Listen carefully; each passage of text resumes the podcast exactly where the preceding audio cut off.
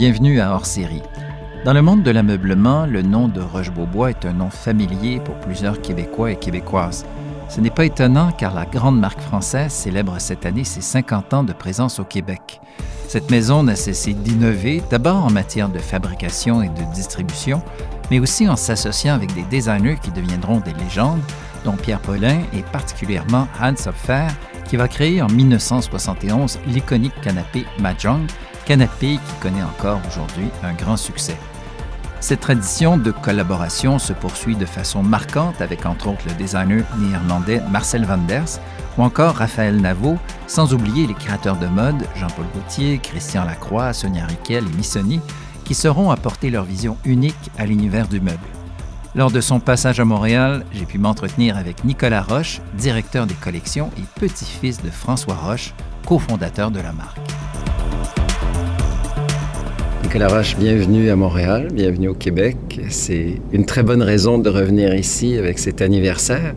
Est-ce que les chiffres pour vous, ça représente quelque chose? Ces étapes, ces décennies qui passent?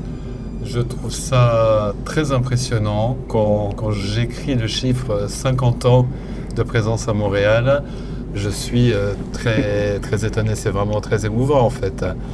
Parce que, bon, 50 ans, euh, c'est passé beaucoup de choses, c'est euh, le temps, temps d'une vie. Euh, mhm. Donc euh, voilà, d'imaginer qu'effectivement la, marque a, continué à plus, à progresser, à, séduit le, public québécois pendant toutes ces années et s'est maintenue et a même cru puisque elle s'est développée avec d'autres magasins autour. Oui, je trouve ça très émouvant. Et c'est presque une, une relation d'amitié aussi. On dirait qu'il y a cette cette appréciation du travail et des meubles que vous présentez, mais aussi presque comme si vous faisiez partie d'une famille d'une certaine façon.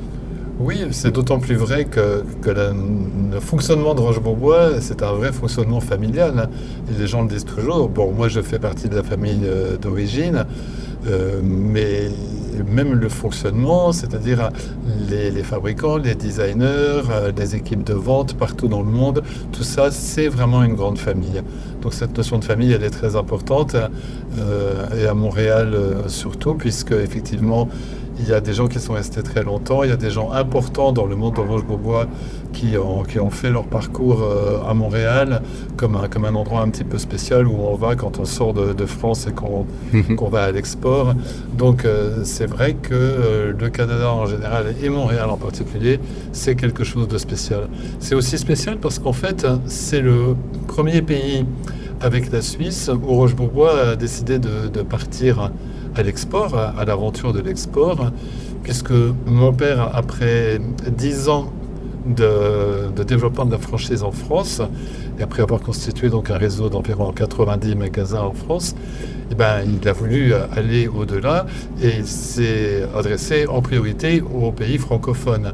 Donc la Suisse, Genève et euh, le Canada avec Montréal, c'était les premiers magasins à l'export du monde Roche-Beaubois, alors qu'aujourd'hui, il y a moins de magasins en France, on n'en a plus que, que, 65, mais il y en a 270 dans le monde. Mais donc voilà, c'est pour ça que le, Canada a une place spéciale dans l'histoire de, de Roche-Beaubois. Quand on pense à l'histoire de Roche-Beaubois, quand on pense en 1960, quand votre père François et son frère Philippe ont décidé de se lancer dans cette aventure, on se dit qu'ils étaient très avant-gardistes dans le sens qu'ils avaient une vision d'un meuble beaucoup plus contemporain, de faire évoluer, de faire une cassure presque avec ce, côté ancien de l'ameublement.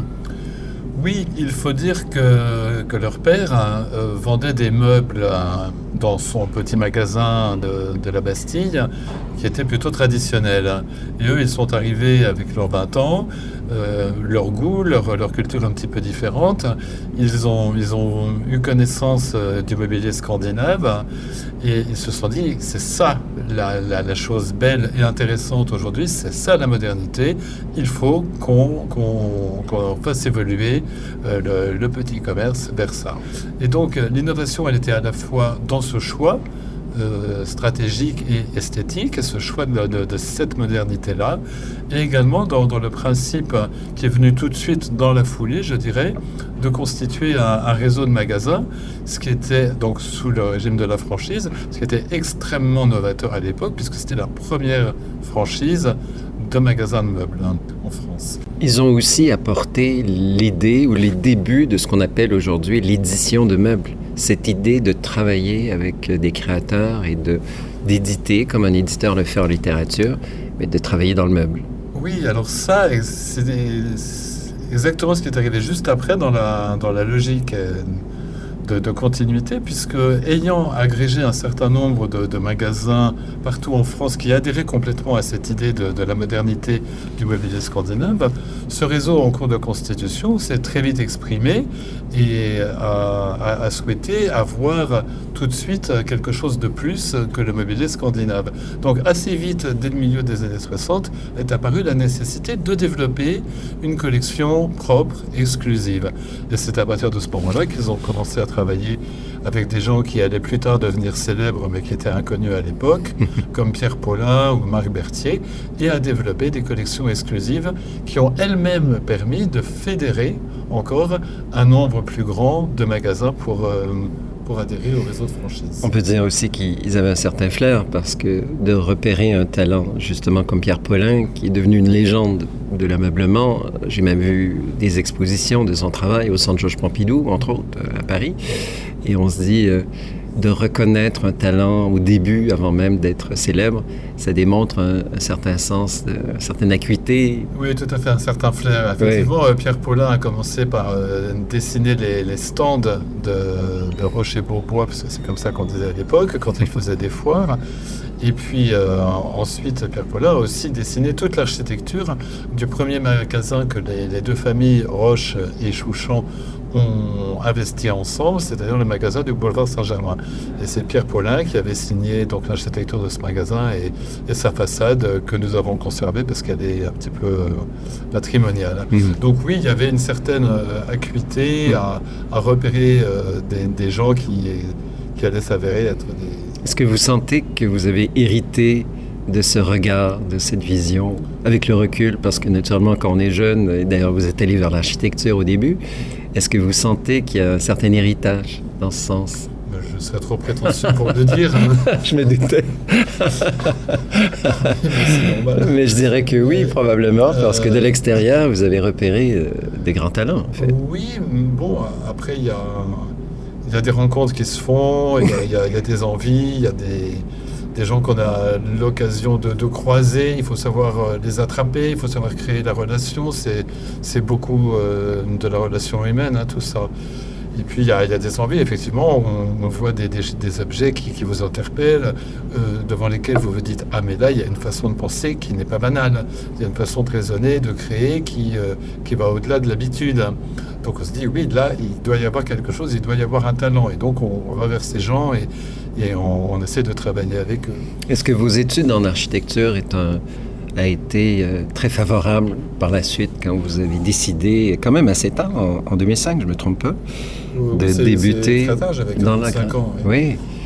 Euh, je pense qu'il y, a un socle commun dans, les, deux, dans les deux métiers, c'est-à-dire euh, c'est le fait de, travailler sur sur des concepts, hein, des objets ou des, constructions, c'est un petit peu similaire, avec un programme, c'est-à-dire euh, remplir des fonctions, euh, satisfaire des, besoins, et puis savoir, pour satisfaire ces besoins, agencer, jouer avec des matières, des formes, des couleurs, de la lumière, savoir travailler tous ces ingrédients pour aboutir à l'objectif qu'on s'est donné. Donc oui, il y a une proximité avec la technique, les matériaux, la connaissance des matériaux, leur résistance, leur, euh, leur assemblage, etc., qui évidemment constitue un terrain favorable quand, quand on se lance dans, dans le design.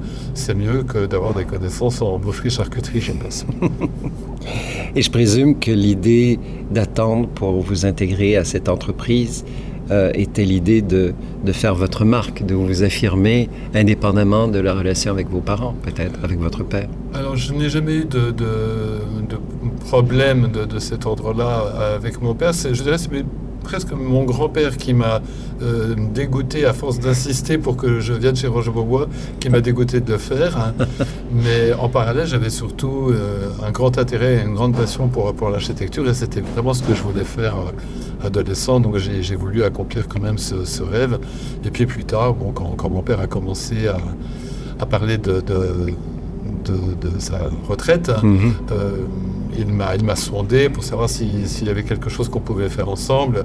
Et c'est vrai que 20 ans plus tard, euh, j'étais très très heureux de, pouvoir passer du temps à ses côtés, euh, comprendre ce qu'il avait fait, l'œuvre qu'il avait déjà accomplie, euh, en rentrant vraiment dans l'intérieur de, la société, savoir comment ça marchait et puis ben, bien sûr continuer le, travail. Parlons de ces gens formidables avec qui vous avez travaillé. Il y en a plusieurs. Et étonnamment, d'une certaine façon, des gens qui sont plus connus par le milieu de la mode, des stylistes, des grands couturiers. Euh, le nom, le premier qui me vient à l'esprit, est quelqu'un qu'on aime beaucoup au Québec, que j'ai eu le, plaisir d'interviewer très souvent, c'est Jean-Paul Gaultier. Euh, parlez-moi de cet échange avec lui, d'une collaboration qui se poursuit dans les tissus d'ailleurs aujourd'hui. Oui, alors euh, bah, c'était une rencontre évidemment marquante hein, quand on rencontre une, légende. Hein, donc semble que des petits éditeurs de, petits bouts de bois. donc, euh, bah, ce qui a été très intéressant, c'est de voir comment lui approchait le, travail de, designer euh, alors qu'il ne l'était pas. Ce sont deux métiers évidemment euh, très différents. Hein. Euh, designer, c'est pas c'est pas n'importe quoi, c'est un vrai métier, ça possède des contraintes. Et lui, il a il a eu, je dirais, l'intelligence de ne nous donner que, que, des idées et nous a laissé les mettre en forme. Donc ça ça a été un travail collaboratif. Euh, mais sur lequel il y avait beaucoup de confiance mutuelle hein, et qui, euh, qui, a, abouti à un certain nombre de pièces. Il a eu une approche euh, sur le Mahjong, par exemple, très différente de, toutes celles qui avaient eu auparavant. Avant, il y avait une sélection de tissus avec différentes marques comme Missoni, Kenzo, etc. Ils avaient leurs tissus, ils étaient appliqués sur les coussins, et puis voilà. Alors que avec Jean-Paul Gaultier, on a vraiment travaillé sur des motifs exclusifs qui étaient conçus pour le, coussin de Mahjong, sa dimension, sa hauteur, etc. Donc ils étaient placés.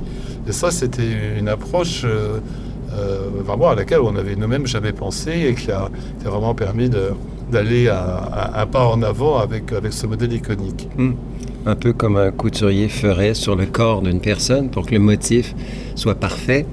Il a, il a appliqué de cette façon-là. C'est la, touche haute couture, on ouais, L'intelligence de son travail et l'humour qu'on retrouvait dans certaines pièces aussi qui ont été éditées. Et c'est ce que j'ai aimé d'avoir réussi à traduire l'humour de Jean-Paul Gaultier dans les meubles. Et ça, c'est très, très rare d'y arriver. Il y, avait chez Jean-Paul Gaultier... Euh, un point commun avec notre ligne éditoriale, c'est cette euh, forme d'extravagance un petit peu qui nous caractérise et qui mhm. nous distingue de beaucoup de nos concurrents. Une personne que j'admire toujours beaucoup aussi, un couturier important, Christian Lacroix. Il y a eu une collaboration et c'est un maître des couleurs, donc j'imagine qu'il y avait un plaisir aussi à travailler avec quelqu'un comme M. Lacroix. Oui, alors il y, a, eu effectivement un, canapé et puis euh, une série de, toute une collection de, meubles euh, faite avec lui. Et, donc euh, là, encore, tout, ce, transfert de, savoir entre le monde de la mode et, le monde du, meuble, avec le point qui les rapproche toujours, qui est le tissu. Puisque le tissu, euh, c'est vraiment l'élément qu'on va retrouver dans les deux mondes. C'est euh, l'intersection des, deux cercles. Et ça, c'est pas les mêmes matière qu'on va utiliser, mais c'est voilà, c'est la souplesse du tissu, c'est tout ce qu'on va en faire, et c'est ça le trait d'union entre, entre la mode et le design. Et peut-être avant de, parler des autres collaborations qui sont vraiment avec la nouvelle génération, peut-être me dire comment vous faites ce choix, comment se développe cette relation. Vous parliez tout à l'heure d'attraper la personne, d'échanger avec elle. Comment vous procédez dans ce choix et dans cette relation qui se développe? Alors parfois on, a envie de travailler avec des, personnalités et puis euh, bah, ça ne se fait pas parce qu'il faut qu'il y ait un, commun accord, il faut qu'il y ait une attractivité mutuelle. Hein.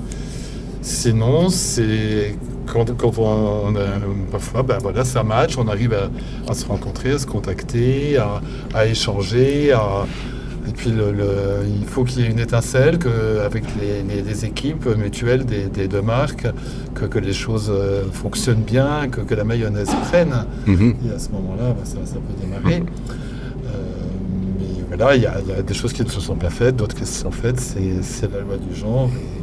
Une belle collaboration et celle avec euh, un designer que j'admire beaucoup, qui est designer, lui, donc pas nécessairement du monde du vêtement c'est Marcel Vanders, qui, est, qui est que les gens connaissent probablement de collaboration aussi qu'il a fait avec Baccarat, avec Christophe pour la vaisselle, pour euh, la coutellerie aussi.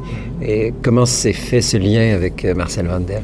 Alors, il s'est fait de, façon un petit peu fortuite, comme souvent, euh, par une rencontre dans une soirée à Shanghai.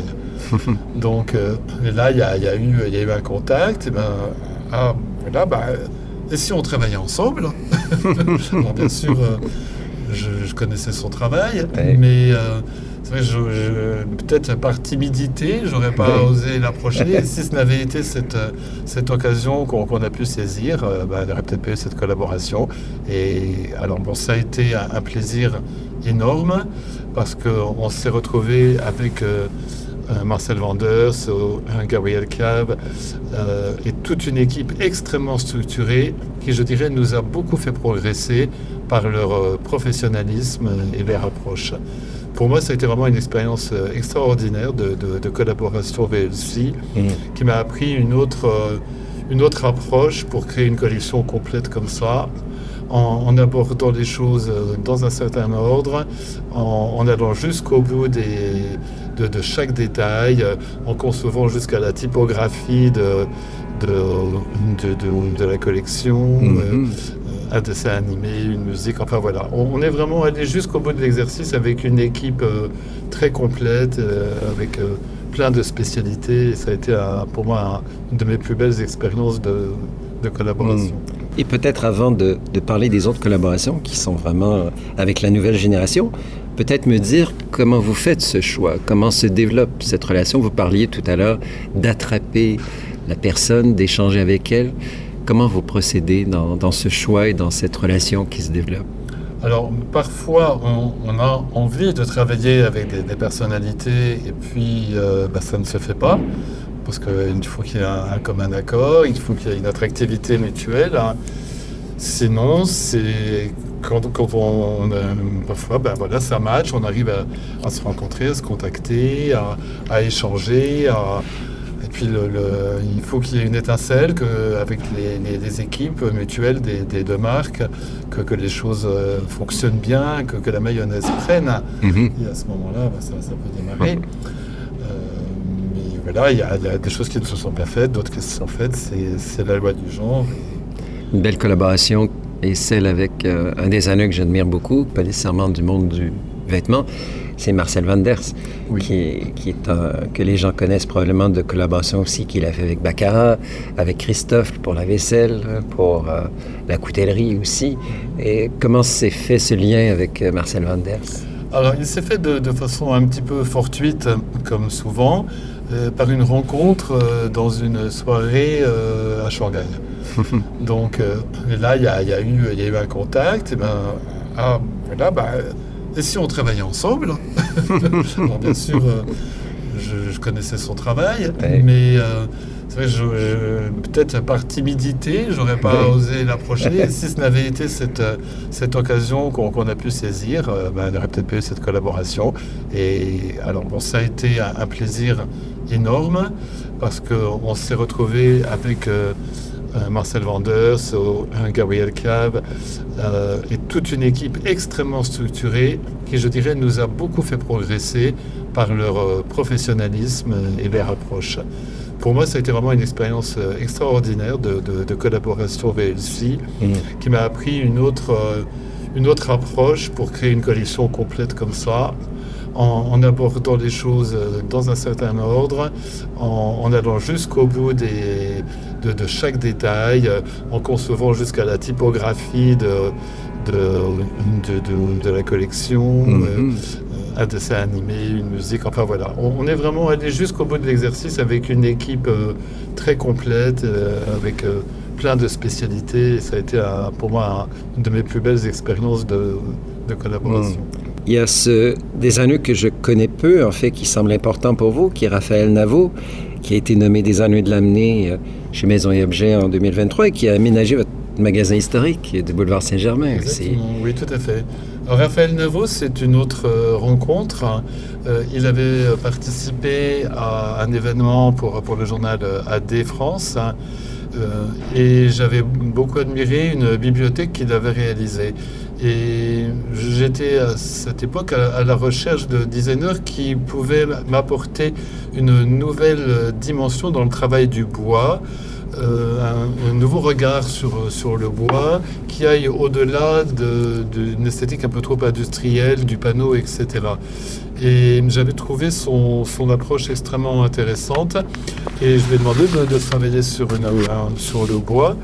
Et effectivement, je n'ai pas été déçu du tout, puisqu'en fait, le, il a réintroduit la dimension de, de, l'artisanat dans, dans, nos process, avec euh, par exemple la table patchwork euh, qui a été un vrai travail manuel hein, de, de, de, marqueterie contemporaine, chose que, que, qui est rien que le mot marqueterie contemporaine, je trouve être extrêmement euh, évocateur et parlant. Mm-hmm. Et il a également engendré des, des, des, produits avec une esthétique qui ça fait florès euh, dans, dans, les années qui ont suivi, cette esthétique que l'on voit absolument partout maintenant, très ronde, très organique, des, formes claires, lumineuses. Et je dois dire qu'on était avec Raphaël Navo dans, dans, quelque chose de très précurseur à l'époque. Un point qui est important, et j'allais pratiquement l'oublier, parce qu'il y a tellement de gens intéressants sur qui on pourrait échanger, c'est l'aspect du développement durable. Pour vous, cette notion de l'environnement, de l'écologie, qui s'est amorcée il y a plusieurs années, en fait. Vous ne faites pas partie d'une vague très récente, une conscientisation tout à coup, au contraire. Non, en fait, euh, bon, quand je suis arrivé chez Roche-Beaubois, bon, je dirais mu par une, un intérêt personnel sur ce sujet, je me suis interrogé sur qu'est-ce qu'on faisait en, la matière et j'ai voulu faire un état des lieux en fait de, la collection, savoir un petit peu quelles étaient les pratiques. Euh, cet état des lieux a, débouché sur la, mise en place d'un outil de mesure entre guillemets de la performance environnementale de nos produits.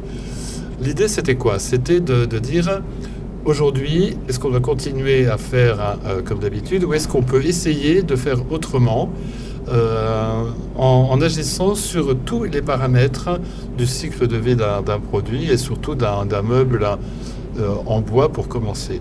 On a fait ce travail avec Christophe Delcourt hein, et ensuite ça a débouché sur tout un, un process de développement des collections. Donc, euh, on a cet outil.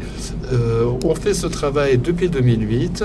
On n'a pas attendu la mode de, entre guillemets, puisque maintenant, malheureusement, enfin, je ne devrais pas appeler ça une mode, parce que c'est un, vrai sujet et c'est bien au-delà d'une mode. Mais disons qu'aujourd'hui, peu de marques échappent à un discours sur, sur l'environnement et l'éco-conception, peut-être un petit peu de circonstances.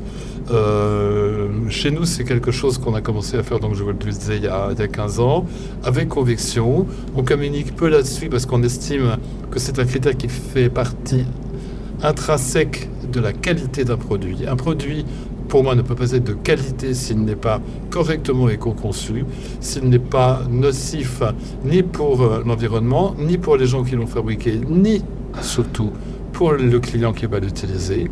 C'est une notion essentielle et c'est beaucoup de complications, mais c'est quelque chose qu'on doit s'imposer et Roche-Beaubois, comme n'importe quelle entité, doit prendre sa part du respect de l'environnement et de l'éco-conception. D'ailleurs, vous êtes fixé des, des défis d'ici 2025, par exemple. Euh, que les nouveaux produits devraient être éco-conçus. Oui, alors tout à fait. Euh, éco-conçus, malheureusement, euh, je ne vais pas vous faire un ici, mais il n'y a pas de définition hum. ni française, ni européenne, ni mondiale de l'éco-conception. Donc nous, nous utilisons cet outil qui s'appelle EcoVit, qui nous permet depuis, depuis donc, de ce temps de mesurer les différents critères relatif à, la conception du produit, à l'utilisation des, des matériaux, leur provenance, leur recyclabilité, leur quantité, leur finition, la façon dont ils sont assemblés, etc. Et nous mesurons donc ceci et un produit finalement reçoit une note sur 4 et nous le considérons comme éco-conçu s'il a une note d'au moins 3 sur 4. Donc notre engagement, sur euh, ce critère qui n'a pas changé depuis l'introduction de, ce référentiel, c'est effectivement que tous les produits nouveaux à partir de 2025 soient éco-conçus. Aujourd'hui, on est à peu près à 75% des, produits nouveaux qui sont éco-conçus. Il y a encore du chemin à faire. Et après, nous espérons qu'il y aura euh, des, normes générales qui nous permettront de, nous insérer dans un système global de valorisation de l'éco-conception. Quelles sont les valeurs de, Roche-Beaubois que vous désirez absolument, hein, de façon impérative, conserver dans les prochaines années? Je souhaiterais transmettre les, valeurs qui ont fait finalement ce que Roche-Beaubois est, aujourd'hui, c'est-à-dire principalement l'innovation et la créativité, parce que sans créativité, on ne va nulle part et surtout euh, le, sens de, euh, de la satisfaction du client. C'est-à-dire que nos produits soient non seulement innovants, de qualité, mais également euh, apportent, enrichissent la vie du client, sa vie quotidienne, parce que nous sommes des gens qui sommes dans le réel et la créativité sans réalité n'a n'est pas notre, euh, mhm. notre, truc. Nous avons besoin d'une innovation qui s'applique concrètement et qui, euh, qui rende la vie plus belle. C'est ça le succès de Roche euh, Votre père, François Roche, est décédé il y a quelques années à peine. Est-ce que vous vous rappelez d'un conseil qu'il vous aurait donné? Ou quel aurait été le meilleur conseil qu'il vous ait donné? Je pense qu'il ne serait pas très loin de, de, ce que je viens de vous dire, c'est-à-dire ne jamais oublier qu'on est dans, le réel et qu'on ne travaille pas pour nous-mêmes et qu'on travaille euh, pour les autres. Donc cette notion de, générosité et d'altruisme, je pense, est aussi un, des fondements du, socle familial et de l'entreprise. Merci beaucoup Nicolas Roche et euh, bon anniversaire à Roche-Beaubois, Montréal et Québec aussi. C'est merveilleux de vous avoir ici et j'apprécie beaucoup. Merci. merci de votre invitation et je suis également très heureux de, participer à cet anniversaire. Peut-être on se reverra dans 10 ans pour les 60 ans. J'espère bien.